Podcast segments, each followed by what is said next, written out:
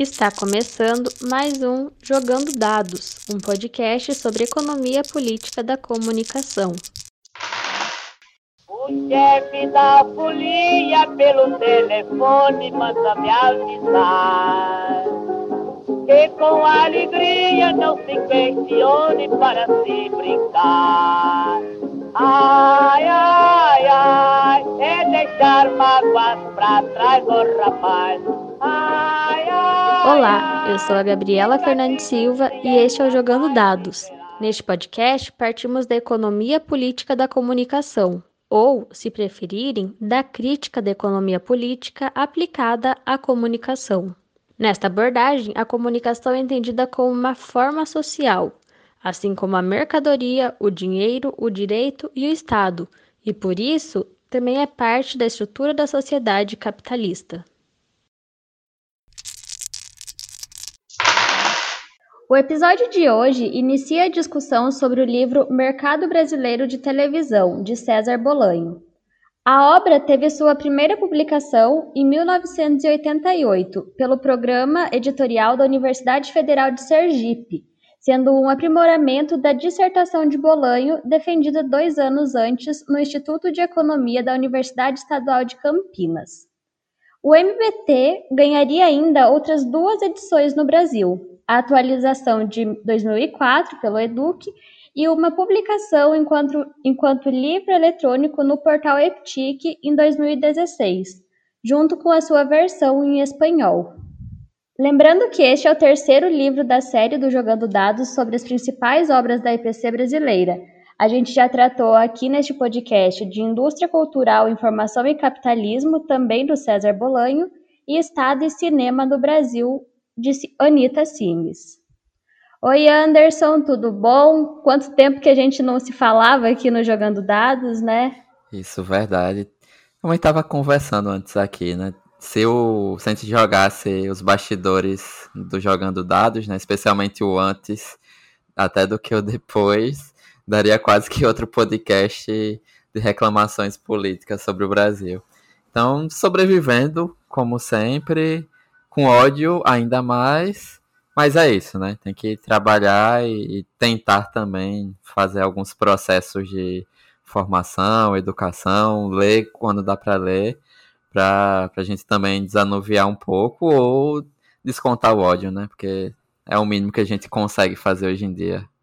É, a gente ficou um bom tempo aqui falando sobre a situação que a gente está vivendo agora. Nunca tão ruim quanto a gente está agora, né? É... Eu, a Rafa, esgotadíssimas, estressadíssimas com todo o governo do Brasil e toda a situação aqui. E falando, enfim, é na Rafa. Oi, Rafa, tudo bom? Como que tá as coisas por aí? Oi, pessoal. Oi, Gabi, Anderson, Manuel.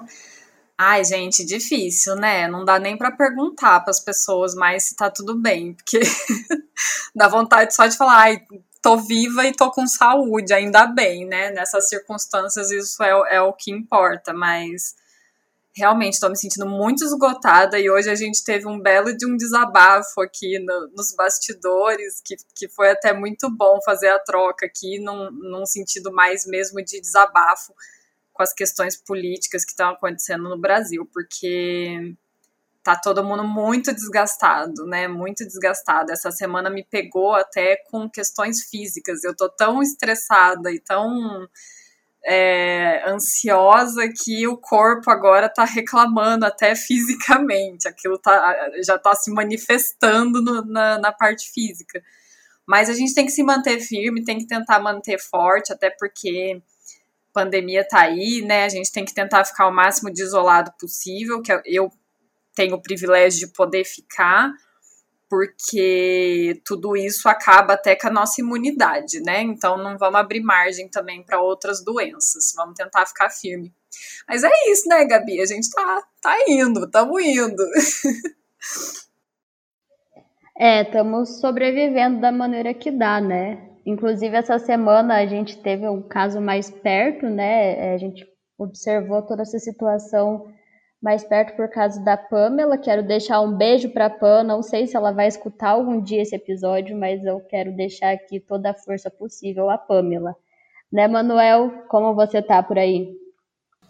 Oi, Gabi, tudo bem? Estamos ah, levando, né? É, tentando pelo menos raciocinar sobre o que está acontecendo, porque está muito, muito difícil, né? Então, Estamos tentando fazer pelo menos o uso a público da razão para ver se a gente consegue enfrentar as questões que se colocam para a gente de maneira tão tão premente, tão inexorável, parece que com tanta dificuldade da gente encaminhar e resolver, né? Esse impasse que a gente vive como um sintoma é, do, do capitalismo contemporâneo em esfacelamento e sobra para nós, né? Mas é isso, estamos aqui para essa tarefa de tentar explicar esse este problema. É, acho que é isso aí, né? E deixando agora de lado essa questão é, da pandemia que a gente está vivendo e tudo, essa tristeza, vamos para o nosso texto, que a gente faz uma crítica legal também à economia brasileira. Enfim, Bom, uma das discussões que de vez em quando aparecem é sobre esta ser a obra inaugural do subcampo científico da EPC no Brasil. É, no prefácio feito para a segunda edição pelo Valério Cruz Britos, ele fala que o mercado brasileiro de televisão chega num bom momento em que a EPC ela começa a se fortalecer aqui no Brasil, né? É, nesse momento, a gente vai ter o crescimento do número de artigos sobre o, sobre o enfoque da EPC, além de ter o surgimento da EPTIC Online e o lançamento da UNEPIC. É, eu vou falar aqui um pouquinho antes sobre o prefácio do livro escrito pelo Valério, antes da gente dar continuidade às outras perguntas. No EBBT, o Bolanho descreve o sistema comercial brasileiro de televisão até a metade da década de 80, a partir de um ponto de vista microeconômico e centrado é, nas formas de concorrência, mas não sem antes falar sobre a teoria básica do sistema brasileiro. Para isso, o Valério diz que o Bolanho se apoia na teoria das estruturas de mercado, cuja perspectiva considera as contribuições específicas mais relevantes das teorias da firma, como a análise do crescimento da empresa, os determinantes do investimento, a questão financeira e outras coisas assim. O estudo do Bolanho ele se mostra até premonitório, né? Já na primeira edição, ele dizia que o mercado era estável e que possíveis mudanças só iam acontecer no futuro, como fruto do progresso técnico no setor e da permanência do decadente sistema distributivo aqui do Brasil. E é justamente isso que a gente vê acontecer. O livro, então, ele vai encarar essa problemática comunicacional de frente e vai se posicionar adequadamente à publicidade vai dizer que é a publicidade que é o elo que une o capitalismo e as empresas de mídia. E, na verdade, essa relação torna ambos, né, o capitalismo e as empresas, codependentes, como diz o Valério, seja para manutenção e para expansão do sistema ou para viabilização, desculpa, dos negócios do setor. E isso faz com que o Bolanho identifique a indústria cultural, identifique na indústria cultural uma dupla posição do sistema capitalista vai ser empresa na estrita acepção do termo e detentora de uma função ideológica particular também. É, nessa edição, o livro fornece ao leitor dados relativos à discussão neo-schumpeteriana sobre inovação tecnológica, trabalhando os movimentos de aprendizagem no interior das indústrias de produção e difusão televisivas. Eu acho que até essa parte o Manuel pode explicar melhor um pouquinho aí. Enfim, já a segunda edição do livro, ele chega no momento de mudanças na TV brasileira, que deviam ser aprofundadas com a regulamentação da tecnologia televisiva digital. Mas mesmo com essas transformações, o televisual ele continua concentrado com a mesma classe de estrutura de mercado definida lá na década de 1970. E dessa forma, né, o padrão técnico-estético que o Bolanho começa a pensar aqui, vai formular no Indústria Cultural, Informação e Capitalismo, que já foi debatido no Jogando Dados, continua sendo chave para entender o modo de produção televisiva popular. Bom, acho que sobre o, o prefácio escrito pelo Valério e sobre essas discussões que aparecem sobre ser a obra inaugural, é, para a parte da comunicação, eu acho que é essa discussão que aparece especialmente, mas eu queria saber da Rafa qual a importância deste livro na economia, especialmente na crítica da economia política. Então, Gabi, com relação a esse aspecto mais focado na economia política da comunicação, né, é, o livro do César Bolanho se coloca como um marco mesmo, e ele é muito importante para a gente entender esses aspectos econômicos. E, e existe um prefácio do Alain Herscovici, na terceira edição, que é um prefácio interessante também para a gente entender essa relação mesmo propriamente com a economia, né? E aí ele vai dizer que, é, historicamente, quando se estudava comunicação e cultura, sempre se pensava nesses aspectos a partir dos conhecimentos sociológicos. É a sociologia que se dedicava muito a estudar isso. Então, as análises sempre vinham como uma questão dos aspectos ideológicos da cultura e da comunicação, né?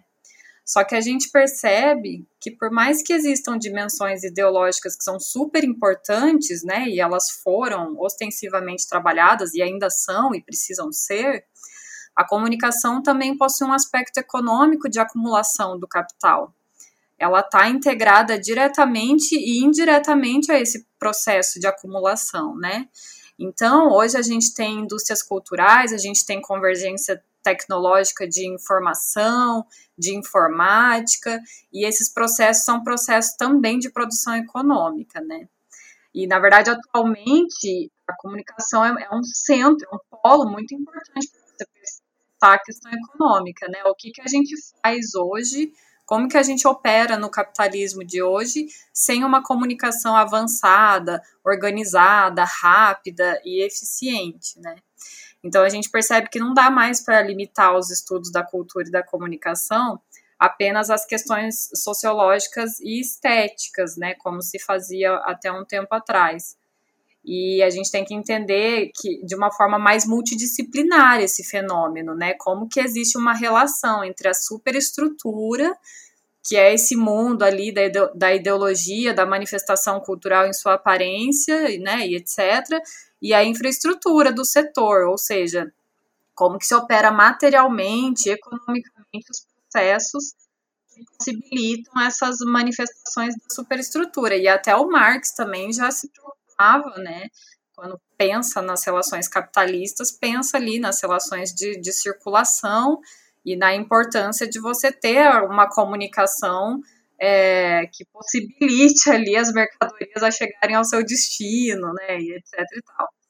Então, o, o, livro do Bolanho ele é muito importante porque ele se propõe justamente a fazer essa correlação. E a análise dele do mercado de televisão brasileiro é, vai passar justamente por essas compreensões para a gente entender como se estabelecem esses, esses acordos que fazem com que a gente tenha as redes de televisão constituídas da forma que a gente tem hoje, né? E esses grupos que a gente conhece hoje, porque aí a gente isso está tudo imbricado, né? Você tem que entender a estrutura das telecomunicações, você tem que entender a relação com o Estado, você tem que entender de onde que vem o dinheiro, a parte financeira que, que possibilita né, a sustentação, o nascimento dessas empresas, e aí você vai entender como é que é, a televisão se torna assim o meio de comunicação mais difundido e mais importante para o país, né? E hoje, sei lá, se a gente for pensar numa Globo da vida, que no decorrer aqui da nossa conversa a gente também vai falar sobre a Globo, sobre os canais de TV, etc.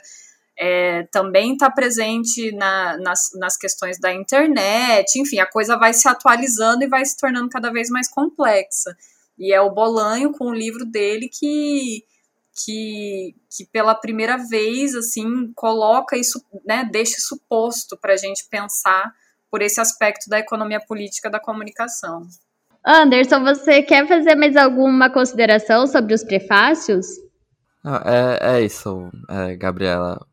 Tem essa discussão, né? como você começou a, a tratar sobre se seria a obra inaugural ou não. E eu lembro muito bem quando eu fui divulgar a versão digital né, do portal EPTIC em 2016, gerou toda uma discussão entre sócios e sócios de Olympic Brasil, enfim. Entra toda uma discussão de disputa de poder e tal. Mas, assim, né, qual a, a importância do mercado brasileiro de televisão?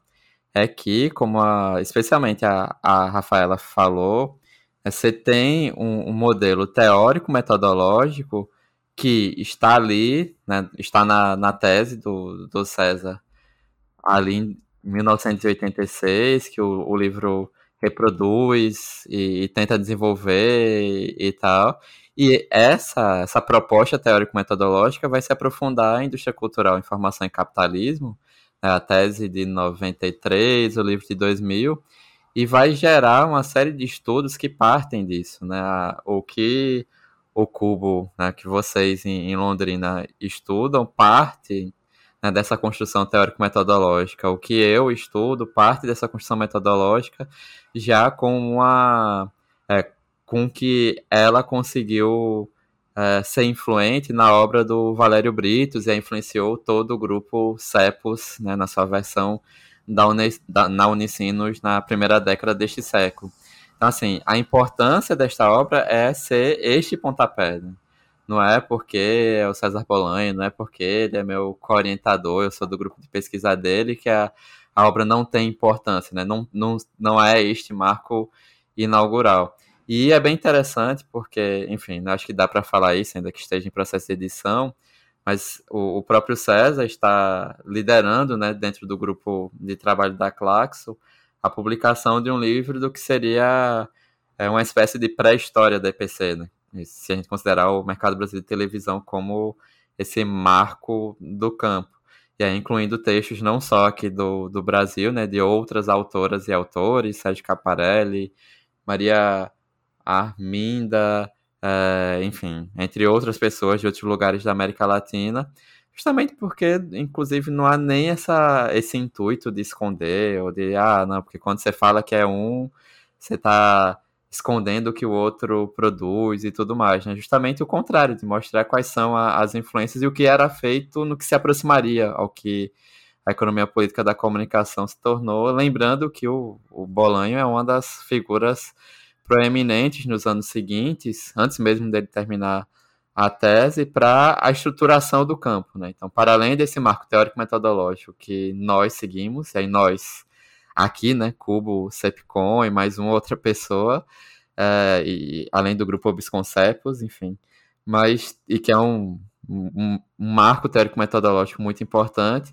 tem uma questão também de ser uma figura na disputa é, do campo comunicacional, especialmente, muito importante para a gente ter o LEPIC, o LEPIC Brasil, ter grupos de trabalho na Intercom, na LAIC, o próprio grupo da Claxo, né?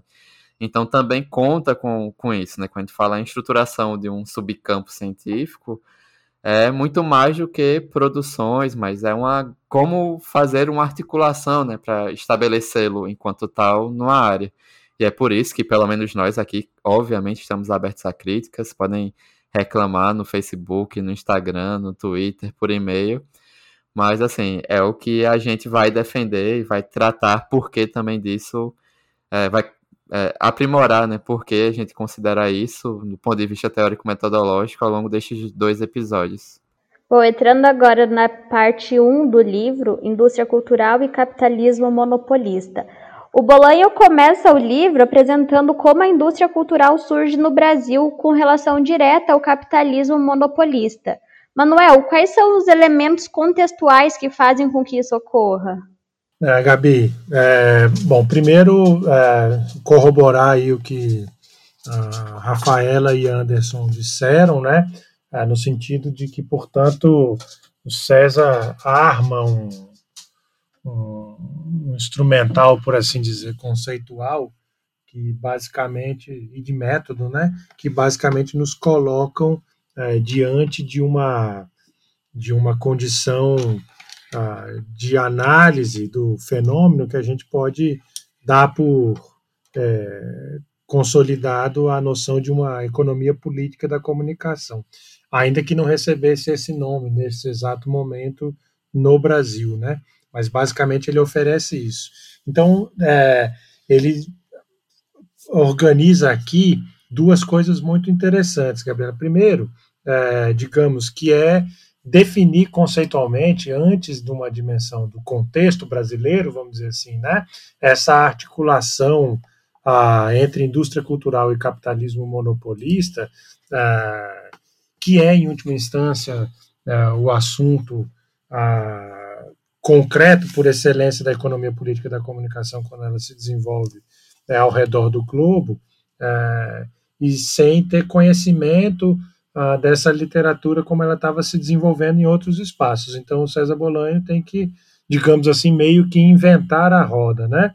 É, basicamente, esse inventar a roda significa isso mesmo que o Anderson falou, dialogar com os autores brasileiros que até então é, estavam tentando fazer uma análise do aspecto é, do contexto brasileiro, por assim dizer, né? E também sem ter todos esses instrumentos de análise, que depois, com o tempo, a gente vai é, é, é, incorporar, vamos dizer assim, né? E, na verdade, a gente vai entrar nesta, neste debate. Então, isso é muito importante, porque quando a gente fala de como é que, o que que, é, como é que isso se organiza no sentido, né, de pensar desses elementos contextuais sobre o Brasil, é, é aí que a coisa aparece de uma maneira muito interessante esse diálogo com outros autores. É, é, o texto da Maria Arminda do Nascimento Arruda é, é central aqui na, na, na, discussão do César Bolanho,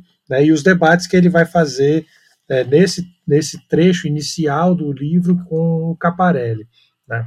Ah, o argumento é aparentemente simples. Digamos que a gente tinha até o momento um conjunto de estudos voltados para entender a comunicação estritamente no seu sentido ah, ideológico, né? Então era esse o termo de funcionamento ah, da indústria cultural e do pensamento latino-americano e brasileiro sobre o, o tema, né?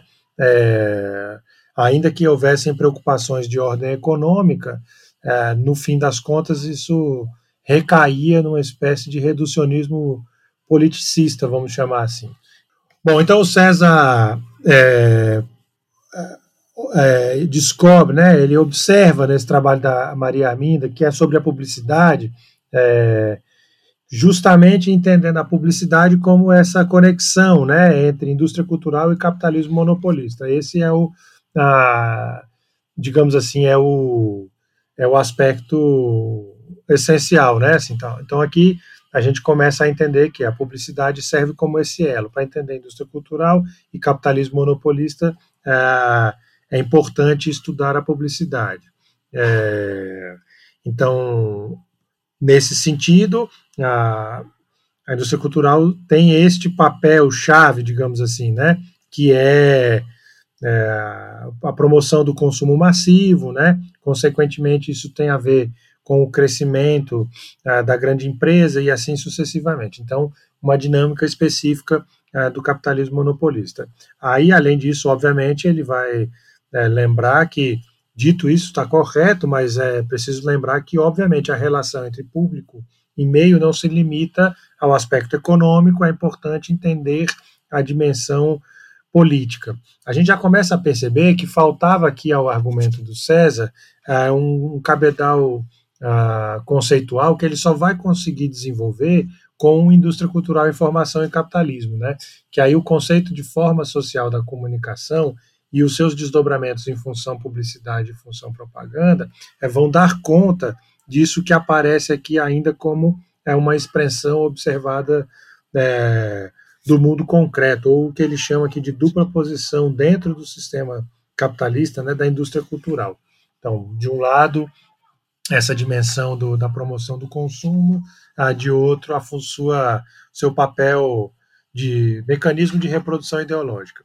Tá, tudo isso está bacana e na verdade assim ele está é, reorganizando e repensando argumentos que estavam mais ou menos é, postos, né? Ainda que a gente não tivesse contato com todos os argumentos que vão se desenvolver para formular EPC nesse sentido, num, num âmbito mais global, digamos assim. Agora, o que interessa aqui sobre o Brasil, e o que eu acho que é importante, é, é que esta correlação ela é bastante, bastante, ah, digamos assim, desigual, né? Há uma tensão, portanto, essas, entre esses dois aspectos que eu acho que vale a pena é, a gente entender, porque aí o Brasil, a forma de lidar com esta dimensão do capitalismo monopolista no Brasil é, é uma coisa muito muito interessante de observar, né?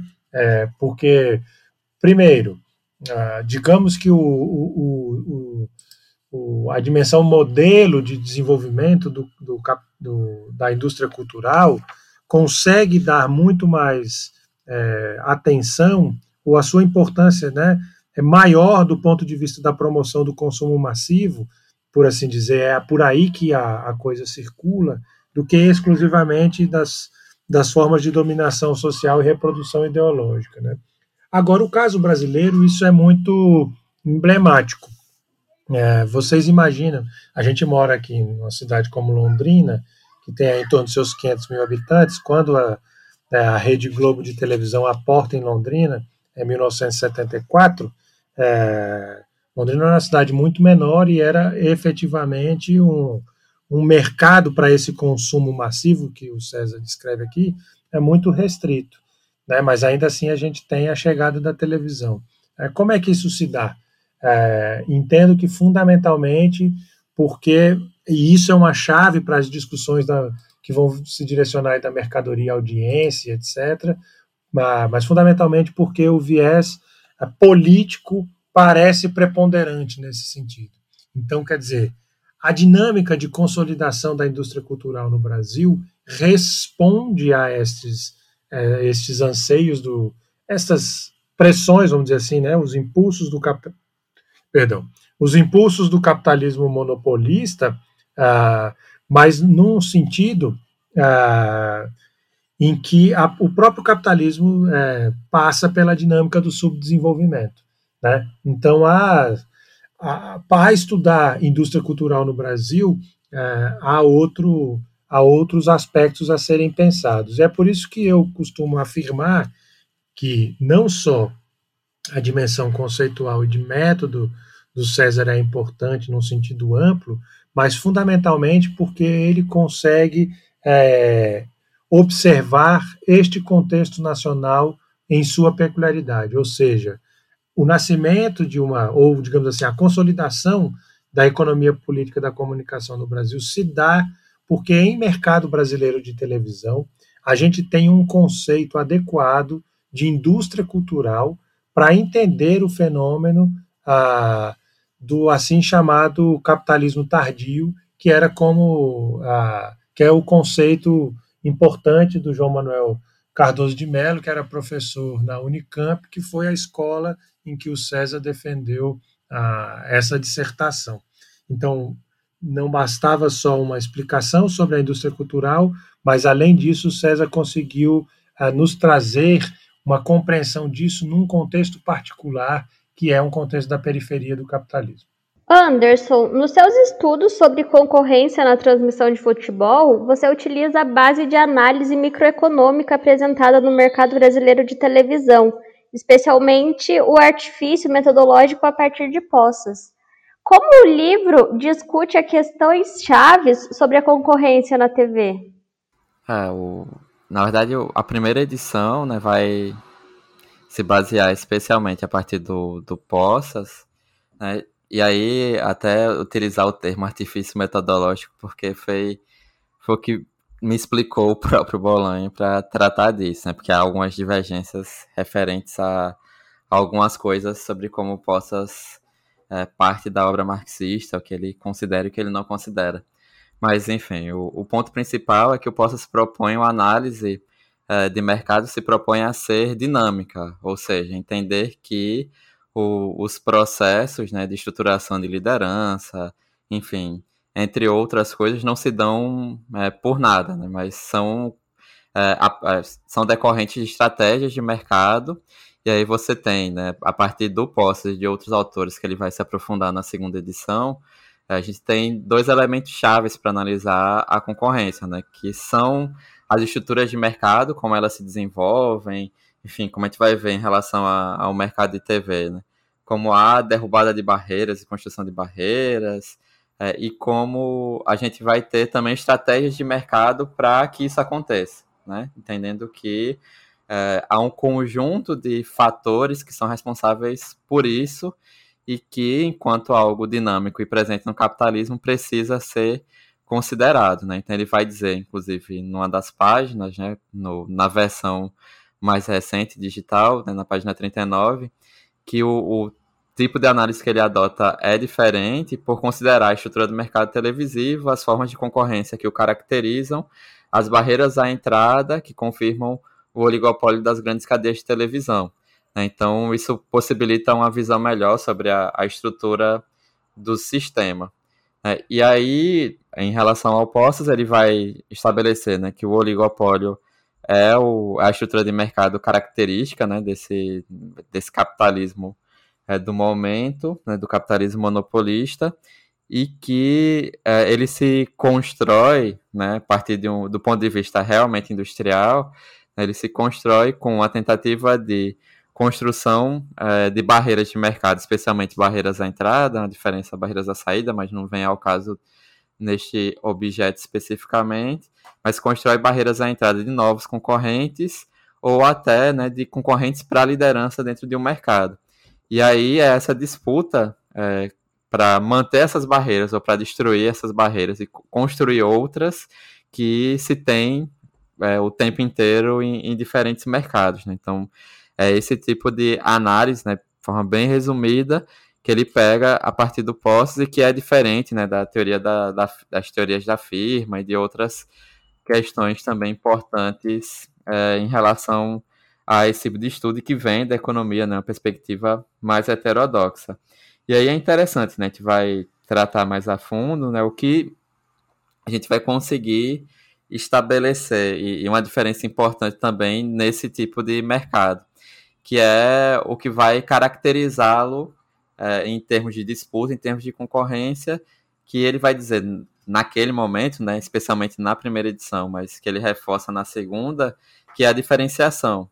Né? Então, são produtos, né, por se tratar de bens simbólicos, que é, têm o caráter de diferenciação muito marcados, porque se a gente pensar, é, mesmo hoje, né, em termos de streaming e tudo mais, você precisa ter é, produtos diferentes e que deem a característica né, desse, desse grande produto, né, desse, desse grande fornecimento é, de audiovisual. Então é necessário analisar isso e aí, é, dentro desse processo, há outros fatores que vão trazer também, né? Questão financeira, questão política, questão tecnológica, enfim.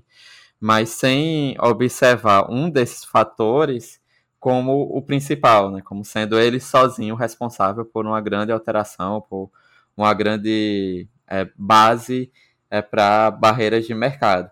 E aí, no caso da televisão, né, o, como o Manuel já explicou, né, tem todo um, um, processo ligado àquele momento histórico, né, de processo maior de industrialização no, no Brasil. É, você tem também né, o incentivo ao consumo muito mais estabelecido e é necessário que você tenha é, a aceleração da circulação desse tipo de mercadoria. Né? Ainda que, como gente vai falar mais à frente, é, não necessariamente a, a audiência, né, o, o público que consome mas aquele produto vai ser todo ele, a, o, o produto midiático, né, o programa midiático, vai ser o que vai consumir a publicidade. Mas a partir desse programa, né, e, e a partir é, da publicidade estabelecida, do merchandising estabelecido, é que se vai conseguir é, ter um, um, acesso mais próximo entre quem pode consumir esses bens de consumo é, duráveis normalmente com as empresas que produzem, né? E a gente vai ver é, mais à frente, até neste episódio, como isso se dá. E aí ele vai colocar o Bolanho que o objetivo do trabalho é analisar a distribuição de verba de mídia e a luta competitiva entre as emissoras para abocanhar justamente essa verba de mídia, se manter e como isso se dá ao longo do tempo.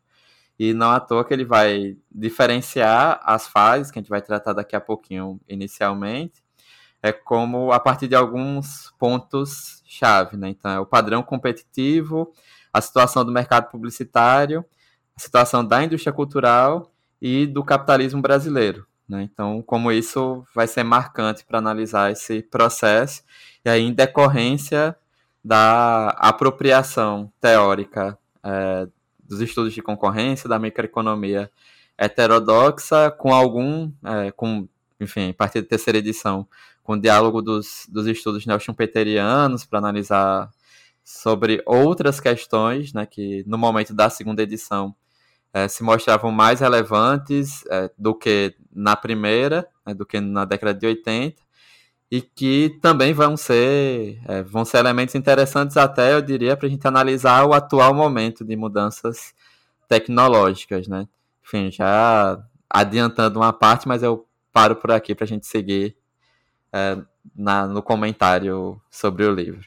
É, bom, já estava presente na primeira edição e creio que é reforçado na segunda. Para o Bolanho, é preciso considerar o avanço tecnológico como exógeno para uma análise apurada da concorrência na produção de audiovisual.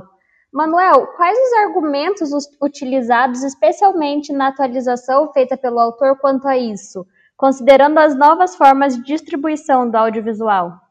Oi, Gabi. Então, assim, ó, Gabi, primeiro, uma coisa que seria interessante é detectar isso. Né? Nessa segunda edição, é... ele vai dar mais atenção a uma literatura, o Anderson acabou de fazer essa referência, né? Então, uma, uma literatura que, no primeiro momento, ele ainda não tinha é, incorporado, né? Que é todo o debate ah, neo-schumpeteriano, tal, é o debate sobre a inovação, né? Então, ele ah, ele incorpora essa discussão de autores muito importantes, talvez aqui o que, o que esteja mais presente no texto, né, o Giovanni Dossi, que é um, é, é um autor italiano, né, é, e que há um grupo justamente também lá na Unicamp que faz toda uma, uma incorporação e um debate das vertentes é, neo-schumpeterianas, ele vai fazer referência mais uma vez aí ao Posses como ah, vocês já, já citaram, né?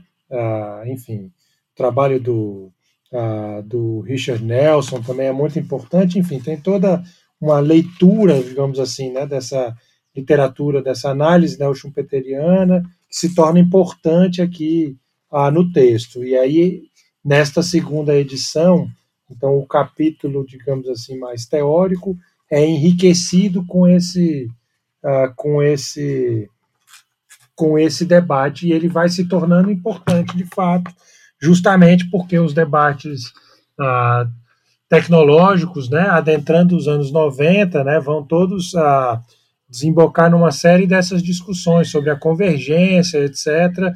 E isso vai ser muito importante, inclusive, né, na sequência para as discussões uh, sobre a TV segmentada e tal, né?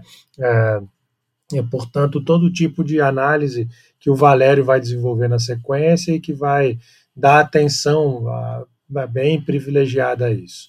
É, então, dito isso, assim, que pese o, o César incorporar muito bem a literatura neo-schumpeteriana, ele vai fazer isso a, de, um, de, uma maneira que eu considero bastante a, uma, uma, maneira bastante criativa, digamos assim, né?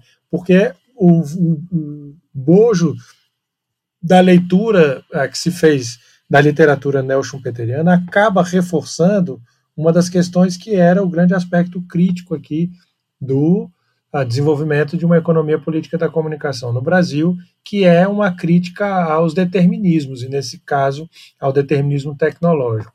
Então, o César vai, de maneira muito criativa, incorporar essa literatura, sem com isso recair em nenhum tipo de determinismo, né? Uh, então, como é que isso, isso aparece? Então, sempre fazendo aqui uma análise uh, concreta dos, dos, é, de algo que já estava posto pelo livro inteiro, né? Então, e que ele vai é, observando aqui no caso do, da discussão desse capítulo terceiro, que é até interessante de observar isso, portanto, né? como ele é posterior a uma série das coisas que já estão no próprio trabalho, digamos que ele dialoga com coisas que vêm na sequência, ou seja, é, a discussão aqui sobre a, dimensão tecnológica, por assim dizer, né, os avanços da indústria da eletrônica, das telecomunicações e da computação que ele vai desenvolver aqui, é, é, tomam como pressuposto o fato de que ele já entende o que, que significa as estruturas de um sistema brasileiro de televisão.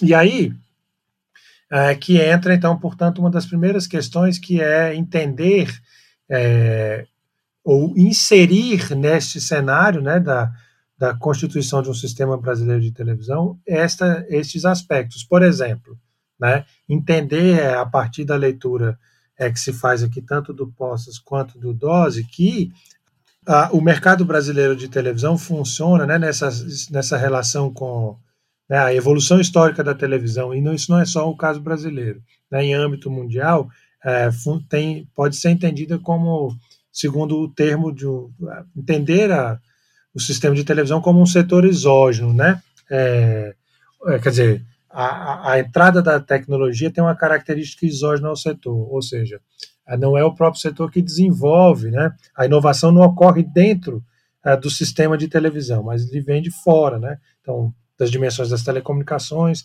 da indústria é, eletrônica e da computação. Se a gente pensar que é, ao longo do texto, em última instância, o, a, o César vai de, demonstrar como a Rede Globo se utiliza né, do, da, da dinâmica, dos artifícios da constituição de barreiras à entrada, a gente consegue perceber que o tipo de articulação que a, a enfim, uma concorrente né, no âmbito a, do, do, mercado de televisão faz com relação a este aspecto externo tem a ver com esta lógica é, da tentativa de criação de barreiras e disputas concorrenciais.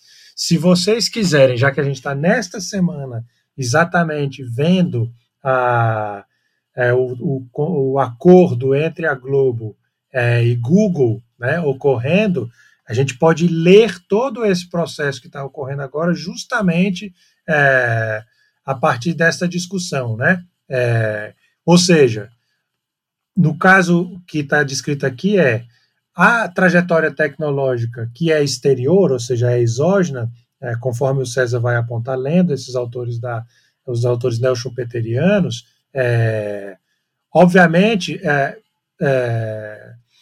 é, é opera no processo de, de diferenciação da produção, de diferenciação da transmissão, etc. E tal. Mas isso acontece não simplesmente porque ele vem de fora e atua por dentro, mas também porque os atores internos ao mercado eles se fazem valer dos seus, da sua capacidade financeira, do seu, do seu poder financeiro, para conseguir lidar é, com, é, com estas trajetórias que lhes são externas. Né?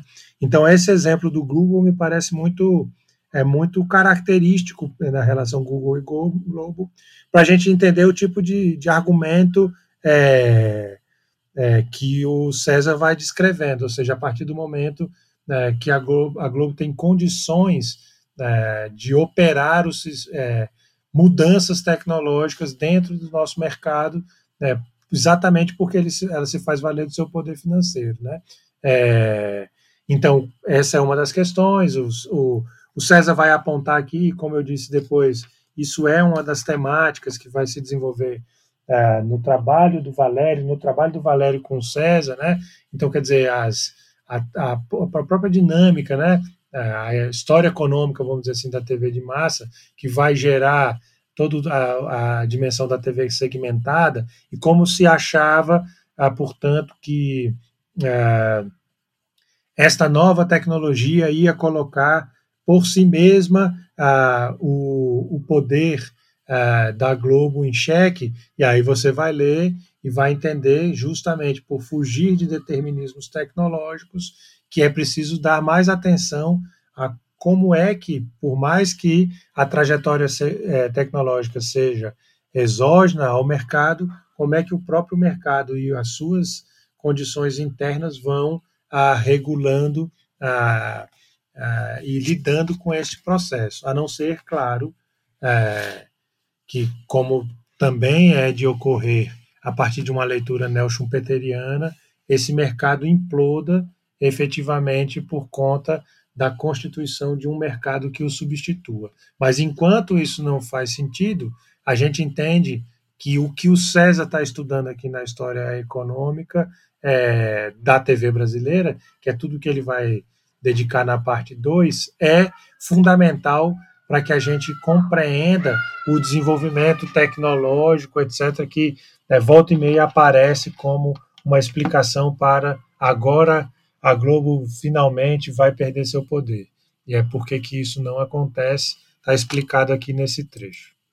A parte 2 é dedicada ao histórico econômico da TV.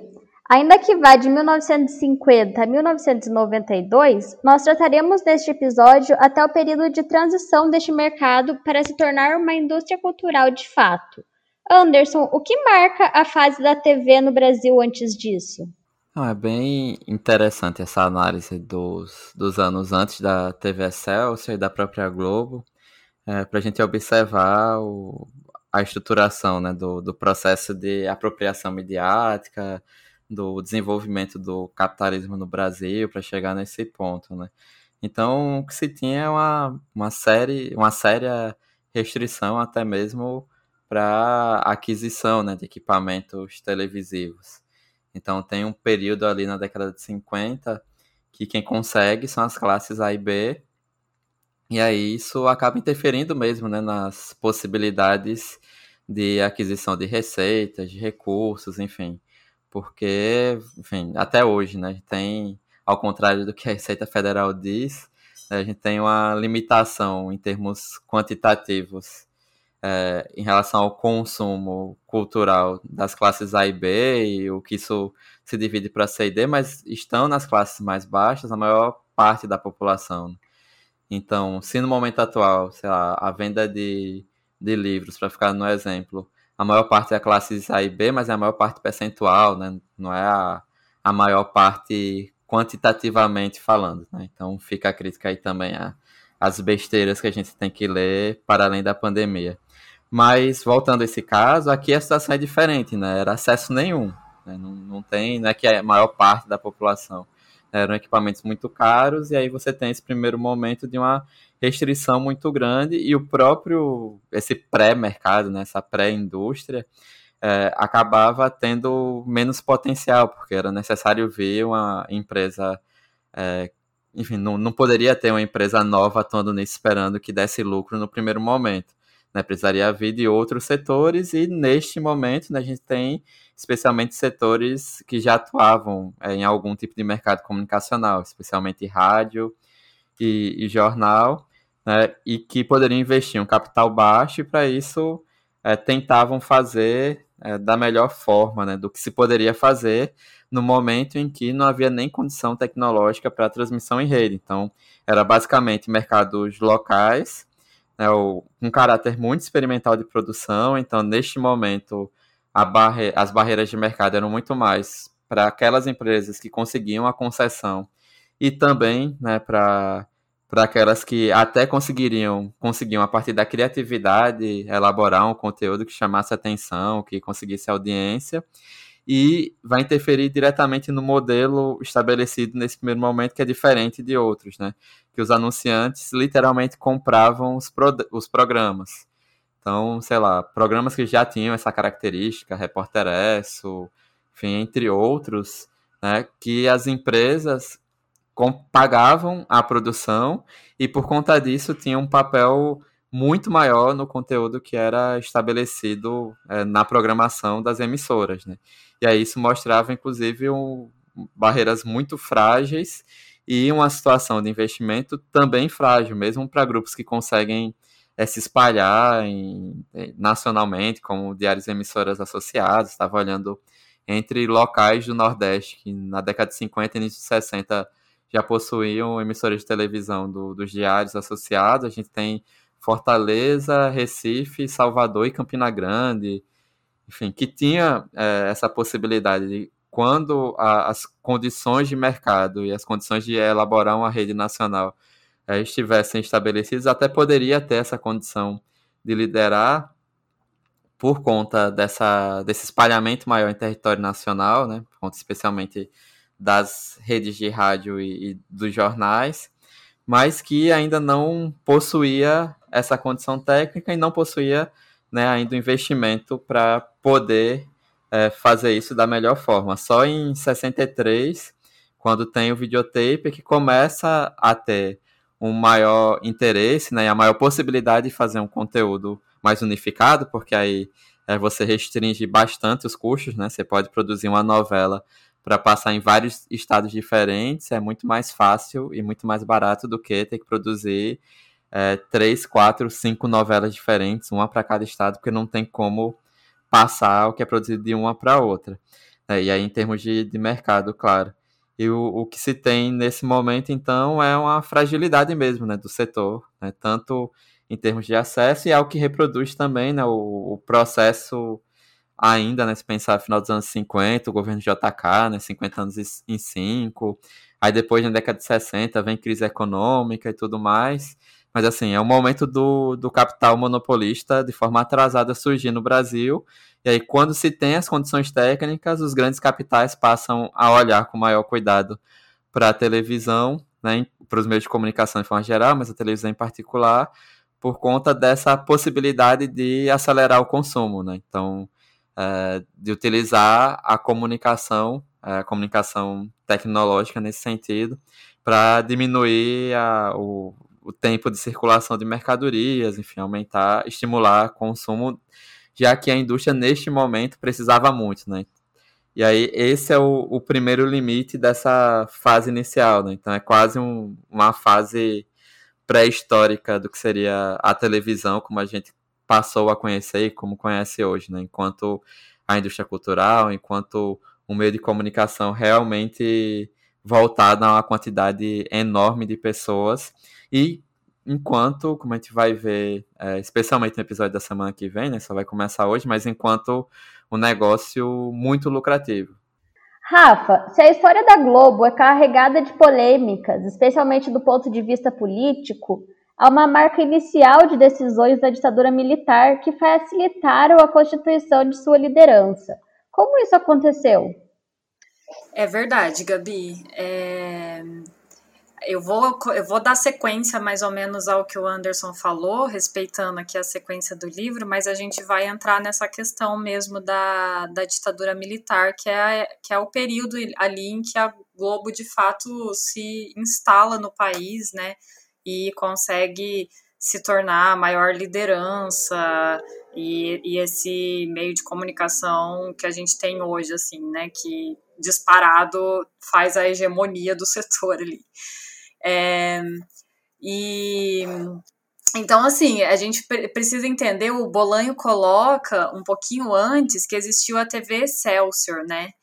E ela vem como uma predecessora da Globo, que ali no começo dos anos 60 era um grupo que tinha muito potencial para se tornar a grande liderança e a grande rede de televisão do Brasil, né? Esse grupo Excelsior.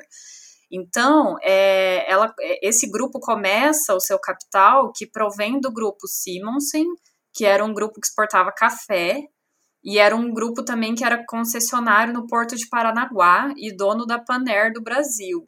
Então, existia muito capital ali em torno disso, né? E, e aí começa a investir na TV Excelsior. É, ela possui, a partir dos anos 60, um investimento em, aparelh em aparelhagem que era muito moderno, ela contrata os melhores profissionais que existiam no momento, e ela até rouba, né, assim, entre aspas, vários profissionais e artistas que eram da TV Rio na época, né. Então, em 64, ela consegue inaugurar essa emissora no Rio de Janeiro. É... Só que aí, e aí na TV Excelsior a gente até vê algumas algumas é, atitudes ali, algumas iniciativas para a programação que visa a audiência e que depois, posteriormente, a Globo também adota, e claro que com muito mais eficiência, né? Mas, mas ali já existia, então, a exibição de shows e de produções que eram feitas no Rio de Janeiro e que davam muitos picos de audiência, mas que tinha baixo custo para você produzir. E eles também começaram a tentar fazer novelas porque a novela fazia com que a audiência fosse fixada, né? Então você trabalhava com picos de audiência e também com uma audiência fixa, porque a novela pressupõe essa continuidade. Todos os dias você assiste um pouquinho e isso vai consolidando a audiência. E depois essa estratégia vira uma estratégia da, da Globo também, né? Com a, com a, questão da mercadoria e audiência. É, ela tem essas estratégias super bem definidas é, e existe, e isso acontece muito por conta do capital financeiro forte, que é mais ou menos o que o Manuel já falou, o que o Anderson falou também, que existe a questão da tecnologia, mas que para existir a questão da tecnologia tem que ter é, é, essa tecnologia ela é exógena, né? Então tem que vir esse capital é, financeiro junto. Quando, quando acontece o militar de 64, o grupo Simonsen perde a concessão do Porto de Paranaguá e a Parner do Brasil sofre uma intervenção federal. Então, todas essas fontes de investimentos que existiam são cortadas, né, nesse momento, com a ditadura militar. É, e aí a gente tem, então, a queda dessa, dessa, dessa promessa, né, que seria a TV Excelsior. É, e ela vai fechar definitivamente, né, em 1970. E isso abre caminho para a ascensão da TV Globo, né? que é nesse período que ela vai se consolidar.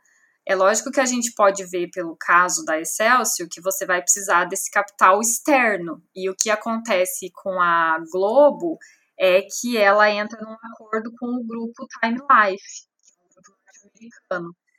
E esse grupo, ele ganha um poder de organização dessa nova TV Globo com todo um conhecimento de tudo que existia de mais sofisticado na produção norte-americana em comunicação, né?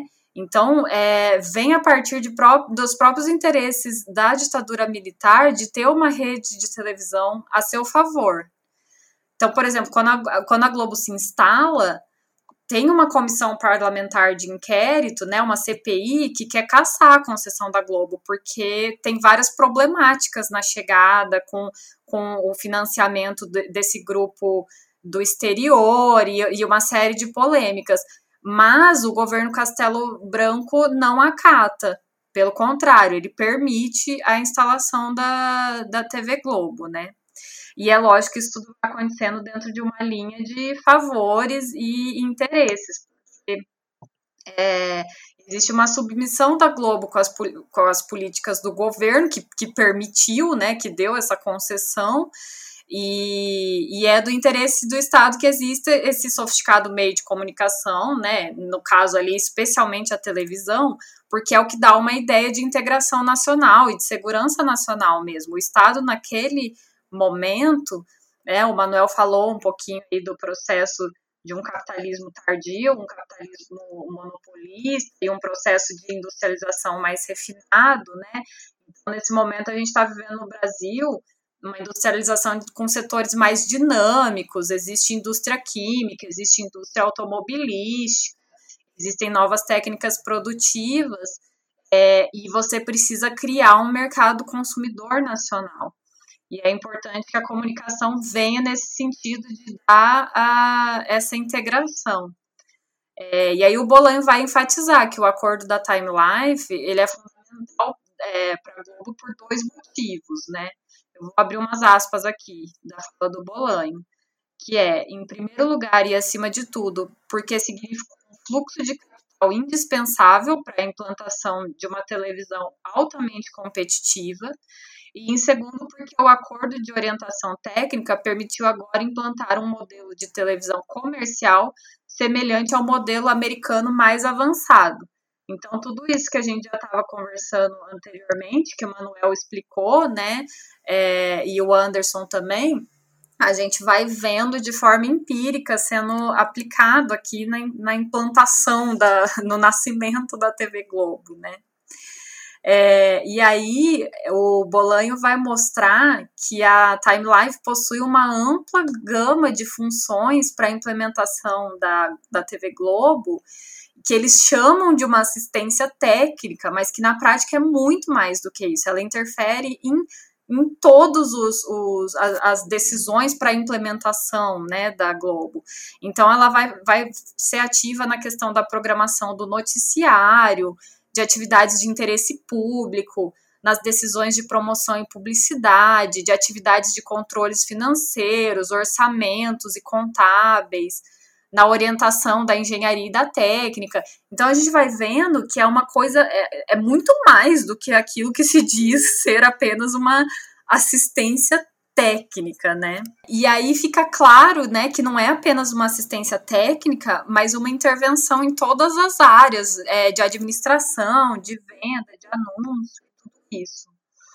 E é isso que permite a Globo ter um conhecimento e todo um aparelhamento que faz com que ela tenha os tais padrões internacionais de qualidade, ou depois a gente chama de padrão Globo de qualidade, né, como, como se costuma dizer.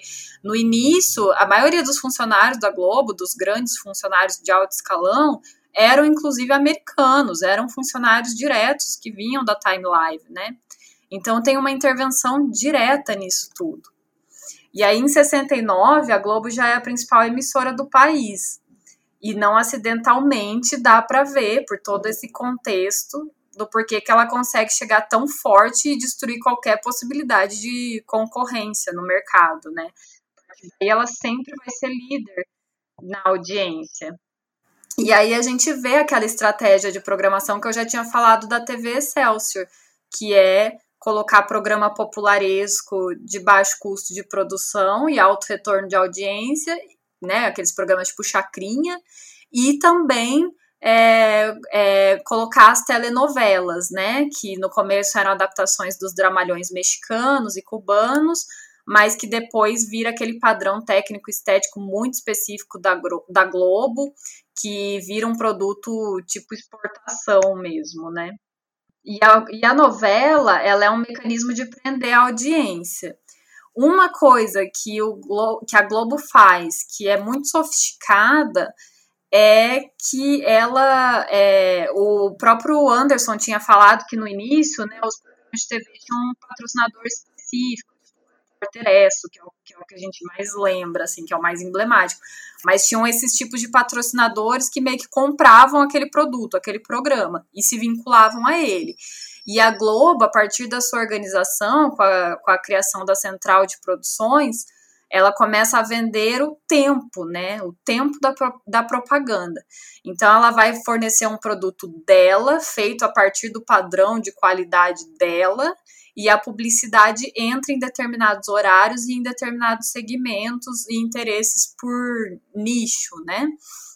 Então, nesse momento, fica clara a separação entre os públicos da, da televisão, que é o público consumidor e o anunciante. E isso é muito importante porque o Bolanho vai, é, vai pensar sobre isso, sobre a questão da mercadoria audiência, né? E aí, dito tudo isso também, outra coisa que é importante dizer da Globo é que ela consegue é, ampliar suas emissoras e aí ela vai, vai se constituir de fato em uma rede, né? Então, num, num, primeiro momento é Rio, São Paulo e Belo Horizonte, mas aí vem o nascimento do Jornal Nacional, mesmo que nesse primeiro momento ainda fosse restrito a essas três cidades, mas ali você começa a ter uma ideia de rede de televisão, né? E o Bolanho coloca a questão do tanto que foi importante uma política nacional de telecomunicações lá em 1968, que implantou o Sistema Nacional de Telecomunicações, porque se não tivesse esse sistema nacional, seria impossível você falar de rede no Brasil, né? E aí ele deixa claro por que, que esse momento de ascensão da Globo é casado com o momento em que o capitalismo no Brasil também está em ascensão, que é muito o que a gente já ouviu ali do Manuel também. É, ele vai dizer então que uma sociedade capitalista mais avançada, um sistema, é, um sistema de comunicações é uma necessidade, né? Porque ele precisa encurtar distâncias para poder otimizar as tomadas de decisões. Você precisa de um sistema que opera de forma mais otimizada e ao mesmo tempo você precisa achar o seu mercado consumidor. Então tem que ter esse sistema de publicidade, esse sistema de rede que tenha bastante é, eficiência, né?